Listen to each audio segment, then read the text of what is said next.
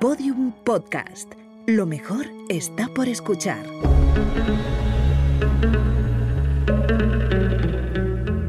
Dentro de la pirámide, con Nacho Ares, en Podium Podcast.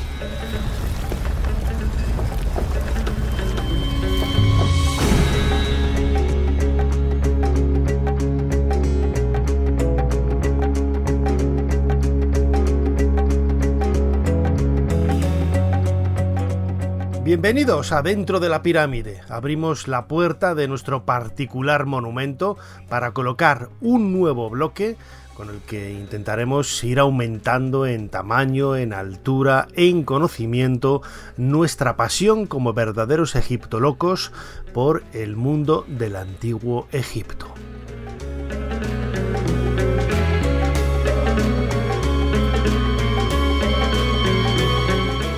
Gracias por estar una vez más ahí en Podium Podcast. Os recomendamos siempre, ¿no? La plataforma, la aplicación de Podium Podcast para seguirnos, suscribíos a, al podcast a través de esta aplicación, aunque también lo podéis hacer a través de otros agregadores de audio, como Evox, Spotify, Google Podcast, Amazon, etcétera, etcétera, etcétera. En todos ellos vais a tener todos los programas emitidos en estas cinco temporadas en las que vamos recorriendo poco a poco algunos aspectos de la cultura de los antiguos faraones, desde el arte, la historia, la arqueología, sus misterios y retomamos un tema que ya abordamos creo que fue en la segunda temporada, en el programa número 39, en el que hablamos de la literatura en el antiguo Egipto. Hoy vamos a focalizarlo sobre todo en los cuentos. Esa literatura quizás eh, el término hace más referencia a la literatura funeraria que también tocamos en aquel, en aquel episodio de Dentro de la Pirámide Podium Podcast, pero hoy, insisto, nos vamos a centrar especialmente en esos cuentos, en esas aventuras, en esos relatos de viajes. Eh, hay que pensar que cuando hablamos de, literatura quizás nos vamos a épocas más tempranas en el tiempo. Es cierto que, por ejemplo, la, la novela histórica surge por primera vez en el siglo XVIII o en el siglo XIX, pero los cuentos, los relatos de, viajes, nos tenemos que imaginar, ¿no?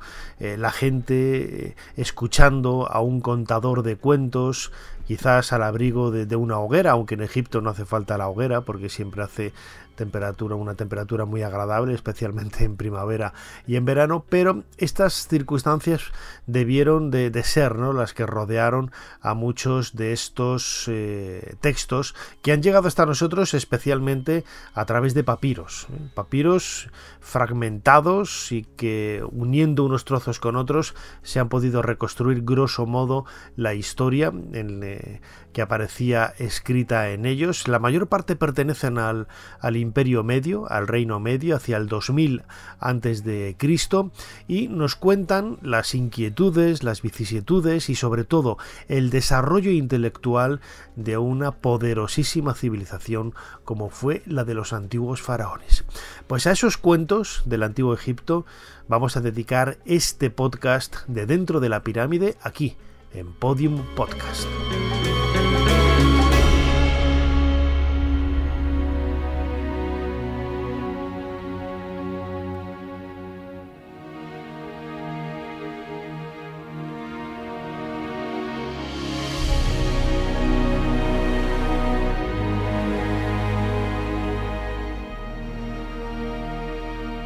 Hablar de literatura en el antiguo Egipto es hablar también de alguna forma de misterio, ¿no?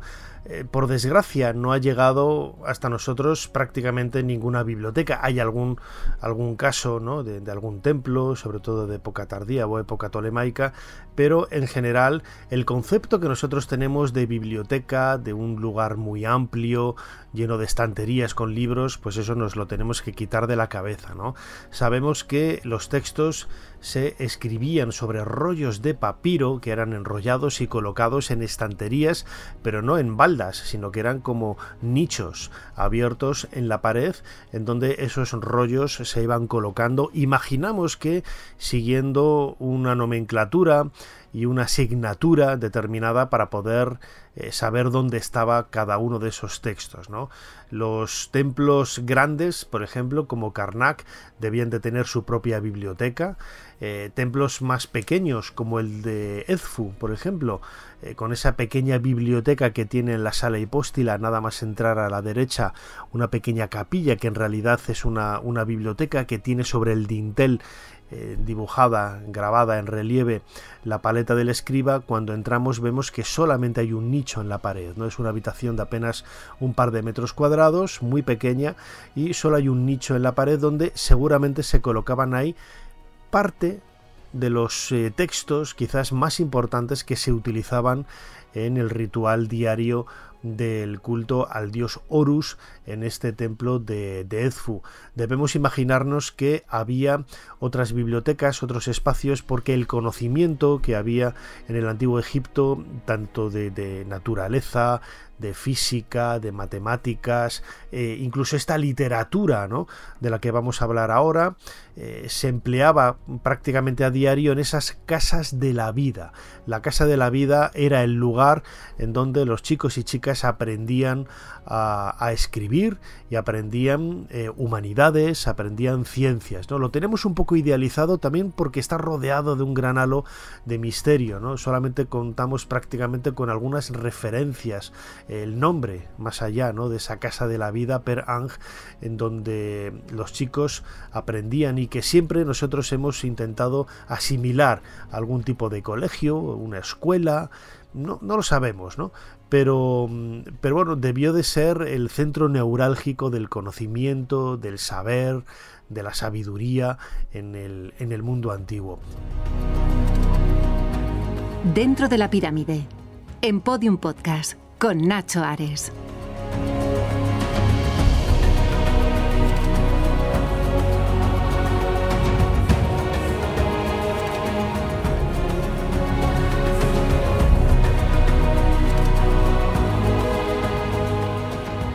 Hay una estela, la llamada estela de Neferhotep, encontrada en Abidos. Neferhotep fue un faraón de la decimotercera dinastía, estamos hacia el 1700, grosso modo, antes de nuestra era. En ella se nos eh, habla del interés que el propio Neferhotep tuvo de visitar esa biblioteca que había en el templo y los sacerdotes le llevan hasta ella. No nos la describen físicamente, no nos dicen si tenía una escalera para subir, si había baldas, si había estanterías, cómo estaban enrollados los papiros, si tenían una asignatura, un sello que marcaba cada el nombre de cada uno de ellos. No lo sabemos, pero sí nos está hablando de ese lugar, ese lugar casi rodeado de un halo de secretismo que lo convierte en un lugar mágico y exclusivo.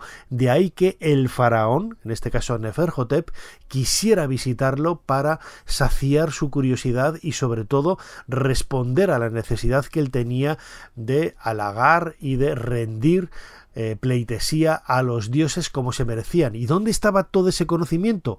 En los libros, en los rollos de papiro guardados en las bibliotecas.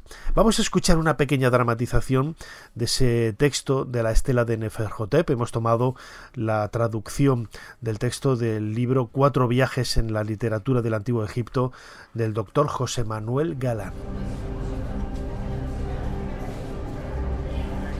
Su Majestad se dirigió a los nobles, a los cortesanos, a su séquito, a los escribas de jeroglíficos y a los encargados de todo lo reservado. Es mi deseo ver los libros más antiguos de la época de Atún. Abrid para mí el gran archivo. Dejadme conocer la apariencia de la divinidad, la forma de los dioses, para que así yo pueda realizar ofrendas divinas, abastecer los altares.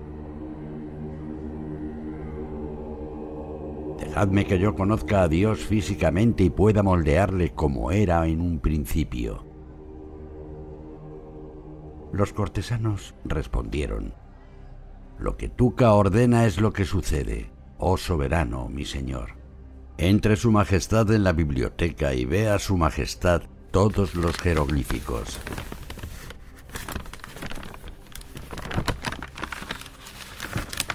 Fue su majestad a la biblioteca y cuando abrió los libros junto con los cortesanos, encontró los libros del templo de Osiris, el primero de Occidente, señor de Abidos. Su Majestad les dijo a los cortesanos, Mi Majestad salvaguardará a mi padre Osiris, el primero de Occidente, señor de Abidos. Le moldearé junto a su Enéada como he observado en sus libros, con apariencia de rey de Egipto surgiendo del vientre de Nut.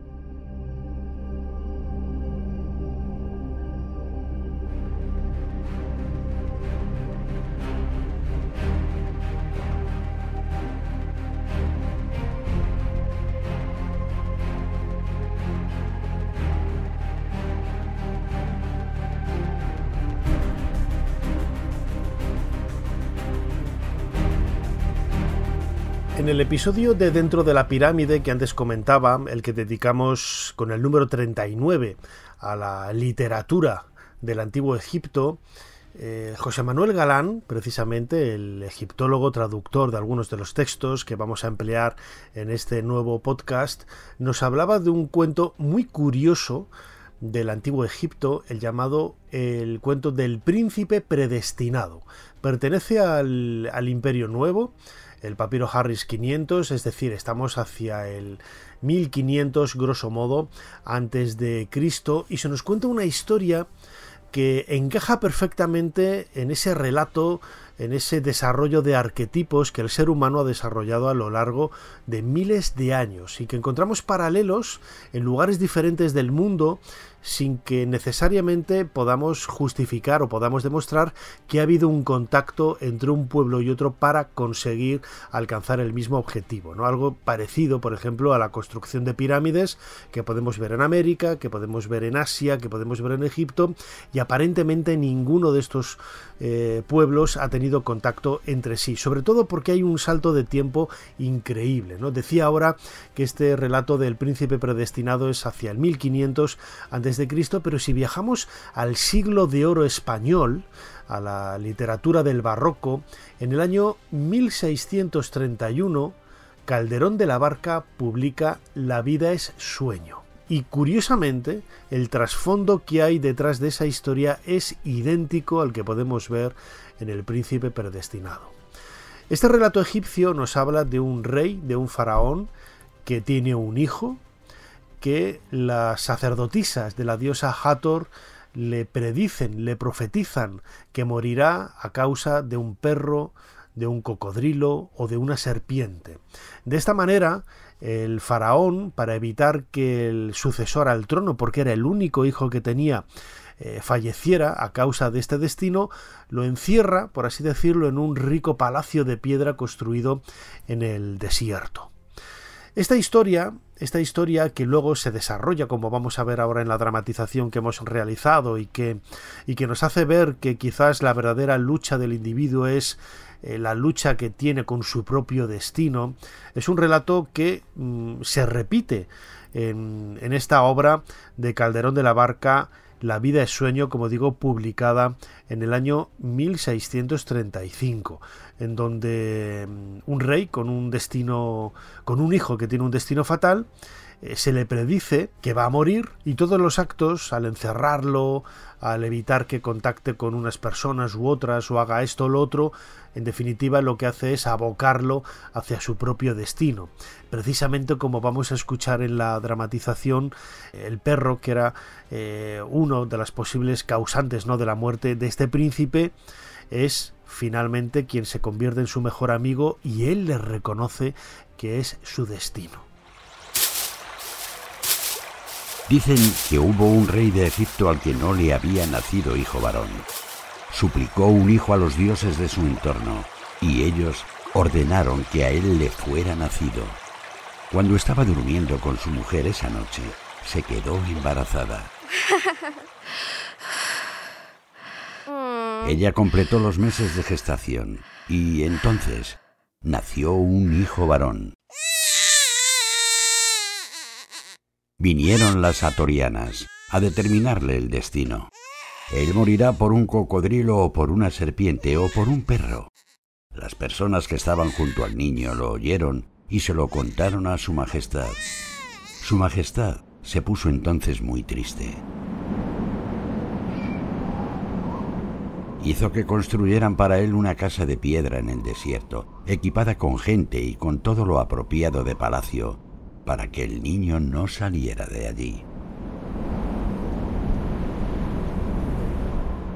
Después de que el niño se hiciera mayor, se subió a la azotea y alcanzó a ver a un perro que iba detrás de un distinguido hombre andando por el camino.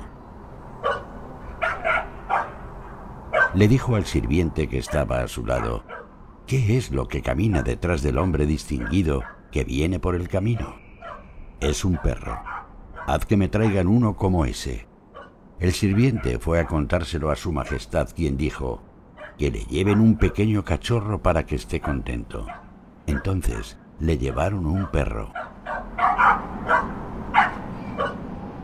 Transcurrió mucho tiempo y cuando el niño era ya un adulto, escribió a su padre diciendo, ¿A qué viene que yo permanezca así? Mira, estoy a merced del destino. Déjame que yo actúe según mi corazón y que Dios haga lo que esté en su corazón. Se le entregó un carro provisto de todo tipo de armas de combate y se dispuso de que un sirviente le siguiera como asistente. Se le llevó a la margen oriental y se le dijo, Ve según quieras. Su perro iba con él. Viajaba por las colinas hacia el norte siguiendo a su corazón. Vivía de todo tipo de caza. Llegó hasta el gobernante de Najarina, quien no tenía hijos a excepción de una joven muchacha. Se había construido para ella una casa, cuya ventana estaba elevada setenta codos del suelo. Él hizo traer a todos los hijos de todos los gobernantes de Siria y les dijo, Quien alcance la ventana de mi hija, se casará con ella.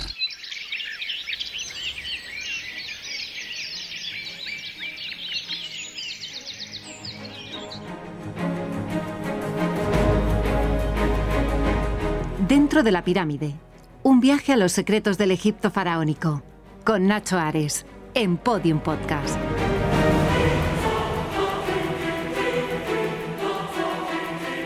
No es la primera vez que encontramos un paralelo de este tipo, ¿no? Me viene ahora a la cabeza, por ejemplo, la historia que relata Estrabón en su geografía, en su descripción de la meseta de Giza, hablando de las pirámides, cuando habla en concreto de la más pequeña de ellas, la del faraón Micerinos, eh, nos dice que en una de las pirámides satélite está enterrada Rodopis. Rodopis era una reina que estuvo casada con el faraón y que llega al trono de una forma curiosa, ¿no? porque ella vivía en Naucratis y en un momento dado su sirvienta, que llevaba sus sandalias en la mano, eh, pierde una de ellas porque un águila, un águila, un ave, se la roba. El águila echa a volar en dirección sur hacia Memphis, cansada ¿no? de llevar en la boca la sandalia, la deja caer y eh, se precipita en el regazo del faraón que estaba impartiendo justicia en el patio de su palacio de la ciudad de Memphis. El faraón queda prendado del diseño, del tamaño, de la preciosidad de esa sandalia y eh, manda a buscar a la dueña a sus hombres, ¿no? de tal manera que la encuentran en Naucratis, la traen y se casa con ella. Esta historia, que es eh, idéntica, idéntica a la de Cenicienta, no sabemos si el cuento original de Cenicienta pues leyó o pudo haber leído ¿no? la historia de, de Estrabón, relatada por Estrabón, pero nos está hablando ¿no? de, de esos paralelos que en muchas ocasiones lo decía antes, ¿no? Eh, eh, muchos pueblos construyen pirámides, muchas culturas, prácticamente todas, ¿no? Los niños al nacer dicen mamá y papá, y, esto es un, eh, es un denominador común que tenemos en todas las lenguas del mundo antiguo y del mundo moderno, y, no significa necesariamente que haya habido un contacto entre unos y otros, ¿no? Es algo que subyace en ese mm, inconsciente y que nos caracteriza como seres humanos, ¿no? Llegar a la misma conclusión por rutas diferentes. ¿no? E imagino que estos arquetipos que rodean a estas leyendas, a estas historias, a estos cuentos, pues están marcados también un poco de, ese, de ese poder, ¿no? de casi sobrenatural que rodean a la historia del ser humano. Precisamente el ser humano se ha caracterizado a lo largo de, toda su existencia, desde que hay registros históricos, es decir, desde que pudo y tuvo la posibilidad de poner por escrito sus pensamientos, siempre eh, se ha marcado quizás también como otro denominador común ese miedo, ese anhelo, esa incertidumbre que rodea al mundo de la muerte, ¿no? ¿Qué es lo que nos vamos a encontrar una vez que Mm, fallecemos, que morimos, no es literatura funeraria, de lo que vamos a hablar ahora, no es una descripción mitológica de, esas eh, partes del más allá con una serie de, de, ríos, de montañas, de lagos de fuego, la presencia de guardianes de puertas que te impiden el paso, como vemos en el libro de los muertos o en el libro de la Amduat, no. El diálogo de un hombre con su va es uno de los relatos de la literatura faraónica más extraordinarios, ¿no? Porque no solamente nos está hablando casi de un... no es un libro de viajes, pero tiene ese concepto, ¿no? De, de enfrentarse a la, a la muerte y tiene un trasfondo filosófico enorme. Esto es lo que lo caracteriza, ¿no? El texto original del diálogo de un hombre con su va eh, pertenece al Imperio Medio, estamos en la dinastía 12, pues más o menos hacia el año 1900 antes de, Cristo y el propio título ¿no? que se le ha dado, ¿no? el diálogo de un hombre con su va, el va era uno de los, eh, lo vamos a escuchar ahora en, la boca de Marina Escolano, esta egiptóloga de la Universidad de, Liverpool, nos va a explicar qué es el concepto de, del Ba, algo parecido, ¿no? pero distante también a esa idea de alma que nosotros tenemos en la actualidad y que ella dio a conocer hace un par de años. El texto se conserva principalmente en el Museo de Berlín, con el número de registro papiro 3024, pero pero los fragmentos que han, que han aparecido en este Museo Bíblico de, de Mallorca aportan una información valiosísima para poder entender el contexto en el que se desarrolla ese diálogo entre un hombre y su va, y su alma, ¿no? entre comillas. ¿no? El primer elemento es que el hombre reconoce que está enfermo. Es decir, es una especie de diálogo entre la persona que está viendo cómo se acerca ese momento final de la muerte. Aparece también un, un detalle que era desconocido, una mujer llamada Anget, que, no aparecía en los fragmentos que se conservan en el, en el papiro de Berlín. La historia es realmente sorprendente. Vamos a escuchar luego una dramatización de parte de ese diálogo eh, del hombre desesperado, pero vamos a escuchar primero a Marina Escolano Poveda, profesora de egiptología en la Universidad de Liverpool, que ya ha estado en otras ocasiones aquí con nosotros en Dentro de la Pirámide, en Podium Podcast, y ella misma nos va a explicar cuál es el sentido que subyace por detrás de este sensacional descubrimiento y sobre todo el contexto que hay en esta nueva investigación que ha realizado sobre este papiro, sobre este cuento. Este texto se suele clasificar dentro de los llamados textos sapienciales, textos que hablan sobre el concepto del mundo y de distintos aspectos del individuo en el Antiguo Egipto. Es un texto que data del Reino Medio, de en torno a hace unos 4.000 años. Es un texto muy, muy antiguo que está en los inicios de la literatura egipcia. Y es un texto que eh, tiene eh, como motivo principal una conversación, un diálogo entre un hombre y uno de los aspectos de eh, lo que considerábamos en el Antiguo Egipto como las partes del individuo, una de las partes de la personalidad, podríamos decir, para entenderlo en términos más actuales, que es el va. El va se traduce algunas veces como alma, pero no tenemos que entenderlo como ese concepto del alma eh, que tenemos dentro del cristianismo como oposición al cuerpo, sino como parte de una constelación de más elementos que componían al individuo. En esta conversación, este, este hombre habla con su va sobre la vida, sobre la muerte y se encuentra en una situación que yo he descrito como una especie de coma, una experiencia cercana a la muerte, podríamos incluso describirlo, en que el hombre está entre la vida y la muerte. Entonces se cuestiona qué vale más, vivir en circunstancias adversas dentro de una enfermedad o si debe abandonarlo todo y morir. El hombre mm, no tiene nombre, aparece designado simplemente como el hombre, lo cual nos pone en este ámbito filosófico de, conceptos abstractos.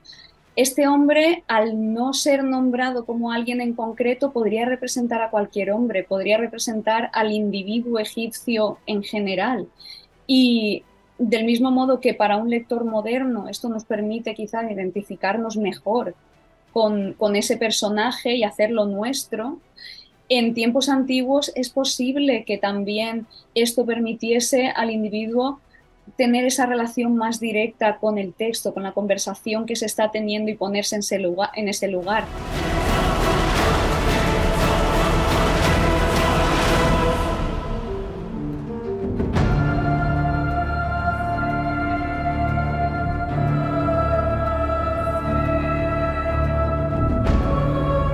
Dentro de la pirámide Podium Podcast. Con Nacho Ares.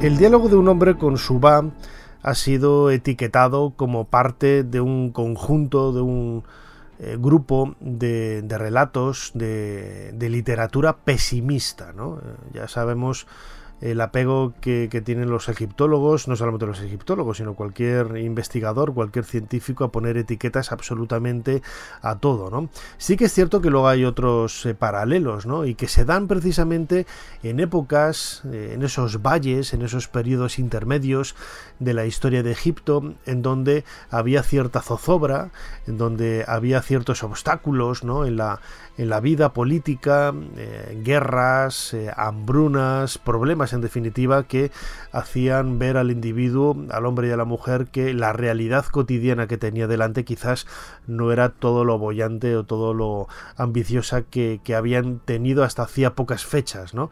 Y, y de ahí, ¿no? La idea de ese pesimismo.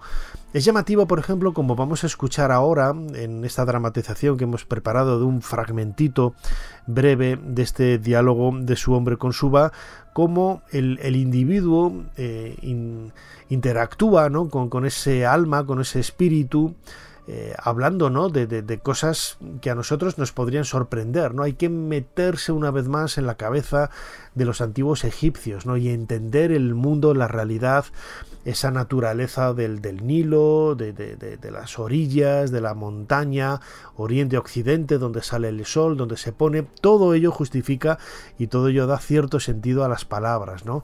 Eh, se habla también, por ejemplo, de, las pirámides como lugares de enterramiento, de tumbas, ¿no? es algo que, eh, una mención más, ¿no? aparecen varias de ellas en la literatura, eh, las admoniciones de Ipuwer, por ejemplo, que describe seguramente eh, los problemas que hubo al final del, del, imperio antiguo, la construcción de las pirámides y la llegada de ese primer periodo intermedio con una crisis extraordinaria y donde se habla del asalto a tumbas, del asalto a pirámides y que la gente que está enterrada en esas pirámides ha perdido todos sus tesoros, la momia, absolutamente todo, pues en, este diálogo de un hombre con suba aparece también una mención que nos está diciendo que las pirámides eran lugares de enterramiento, eran las tumbas de, personas, ¿no?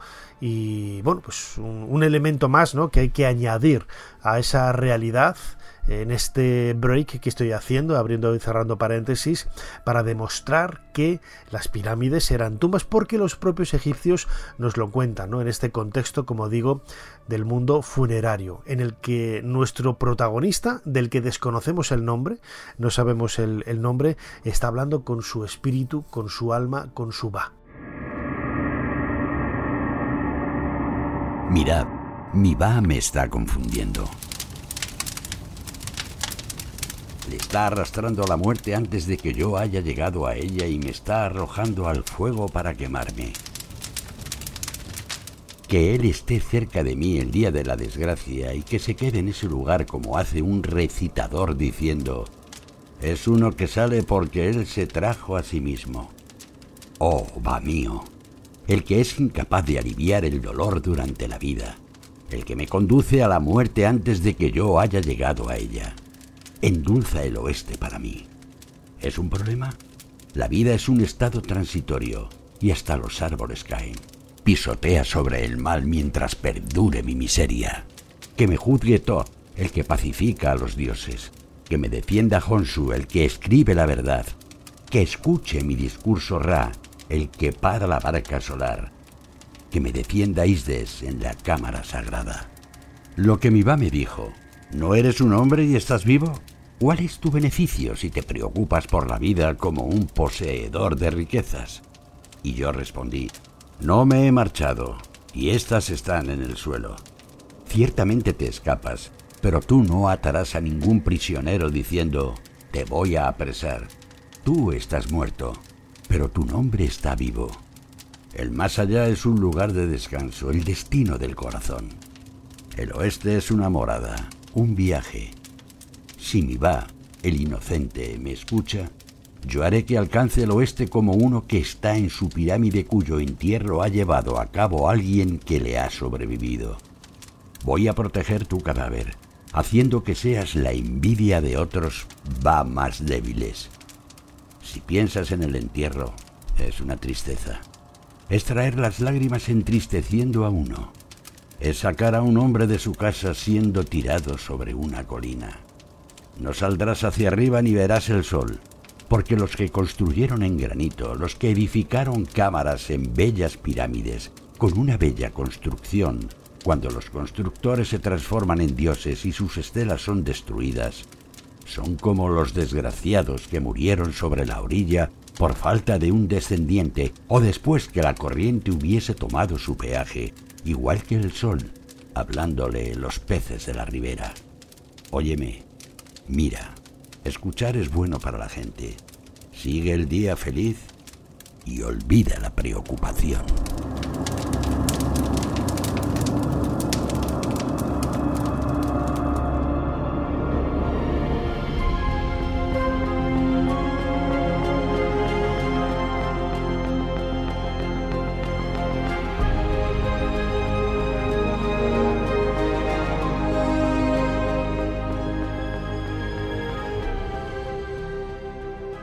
Finalizar este nuevo episodio de Dentro de la Pirámide, tal y como habíamos comenzado con esa literatura de viajes, eh, en el libro Cuatro viajes en la literatura del Antiguo Egipto, que es un libro que está agotadísimo, publicado por el CSIC, pero en la propia página del CSIC, del Consejo Superior de Investigaciones Científicas de España, os podéis descargar el PDF completo del, libro con eh, el desarrollo ¿no? de, estos, eh, de estos viajes. Está el, cuento de Sinué, está el cuento del náufrago, está este viaje de, Unamón, que es al que vamos a dedicar ahora los próximos minutos, y todos ellos con la edición del, texto, la traducción, el contexto histórico, los comentarios, etcétera, es muy, muy interesante, ¿no?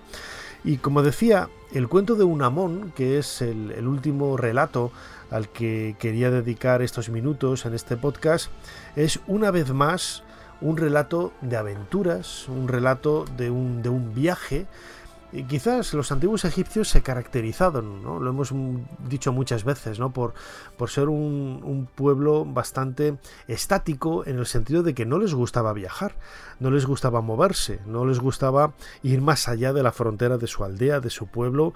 Es cierto que había personas que por sus cargos, viene la administración o la gente del ejército, se movía, ¿no? deambulaba incluso por el extranjero, por por lugares de la franja siro-palestina, por el desierto líbico al oeste o por Nubia, lo que es eh, Sudán al, sur. ¿no? Y quizás el éxito de esta literatura de, de viajes es que el resto de la población no solía moverse, es decir, el 99% de la población de Egipto no solía moverse del lugar en donde nacía.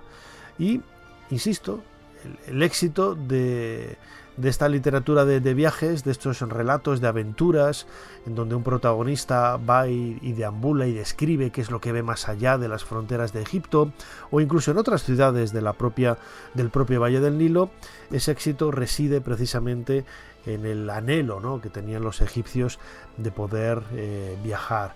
El cuento de Unamón es, eh, o la historia de Unamón es una aventura, el texto original eh, pertenece al tercer periodo intermedio, estamos en la dinastía 21, otros en la dinastía 22, dependiendo un poco del egiptólogo, te pueden dar una fecha u otra. En realidad, hacia el 1050 antes de, Cristo, el texto se conserva en el Museo Pushkin de, de Moscú y nos cuenta una historia que al parecer sucede en el reinado de Esmendés un faraón de la vigésimo primera dinastía, como digo, hacia el siglo XI antes de, Cristo.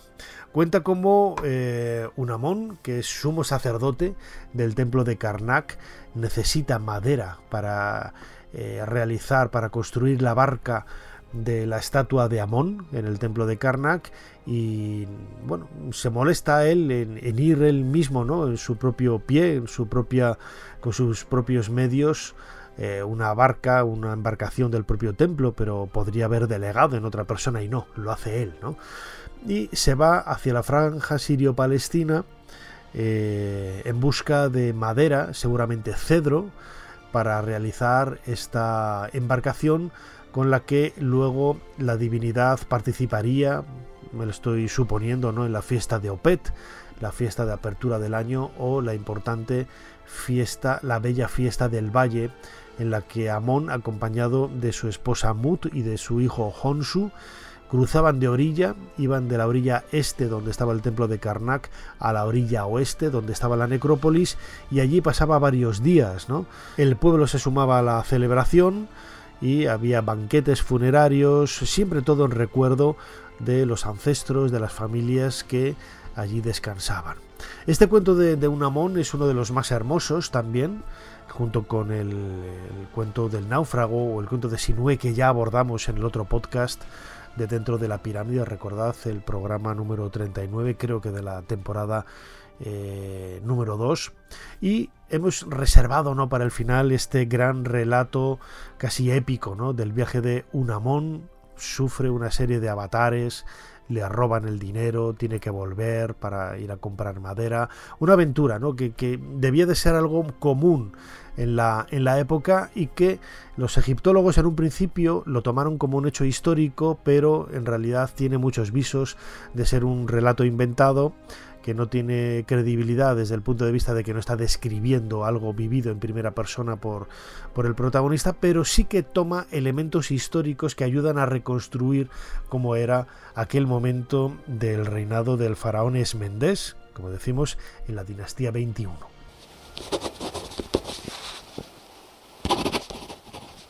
Año quinto, cuarto mes de la estación Semu, día 16.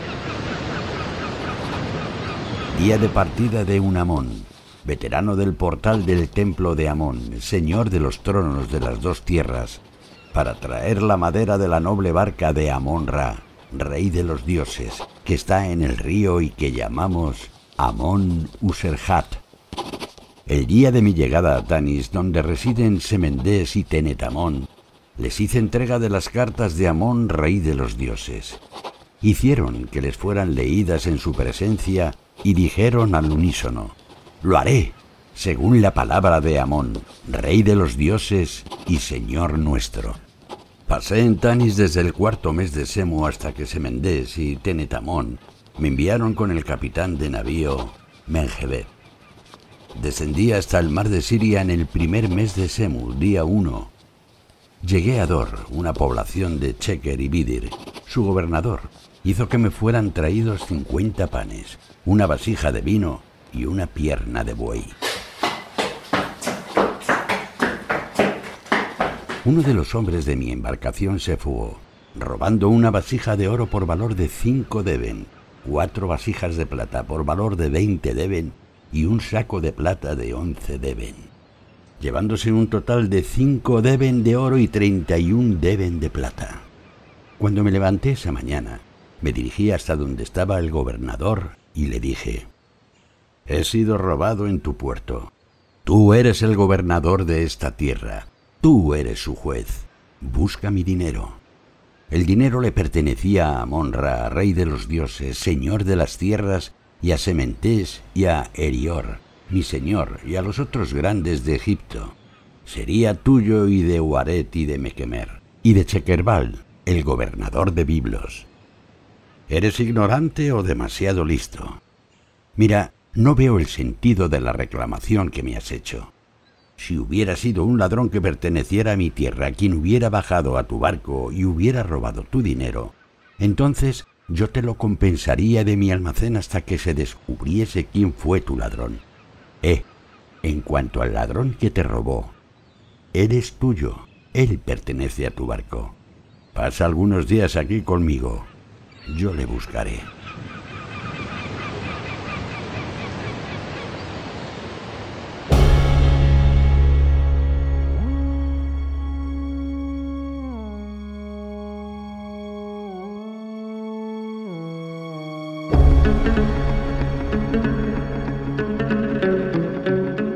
Sea real o no la historia que se relata en este cuento de Unamón o la historia de Unamón, lo cierto es que aporta un montón de, detalles de esa vida cotidiana, ¿no? Por ejemplo, el Deben era un sistema de, peso, unos 90 gramos, casi 100, dependiendo un poco, del momento histórico, pero grosso modo unos 90 y pico grados, se puede redondear en los 100 eh, gramos, y que nos ayuda a ver un poco el, valor ¿no? de, de, las cosas, que es algo que muchas veces pasa desapercibido, ¿no? Hay que pensar que los antiguos egipcios no tenían moneda, era todo por medio del trueque, de intercambio, a partir de unos sistemas de pesos y medidas, ¿no?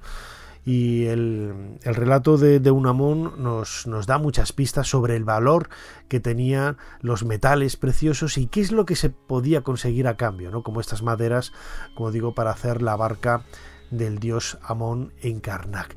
Una historia increíble, una historia increíble que nos ayuda a recrear esos cuentos del antiguo Egipto que hemos eh, devuelto a la vida en este podcast.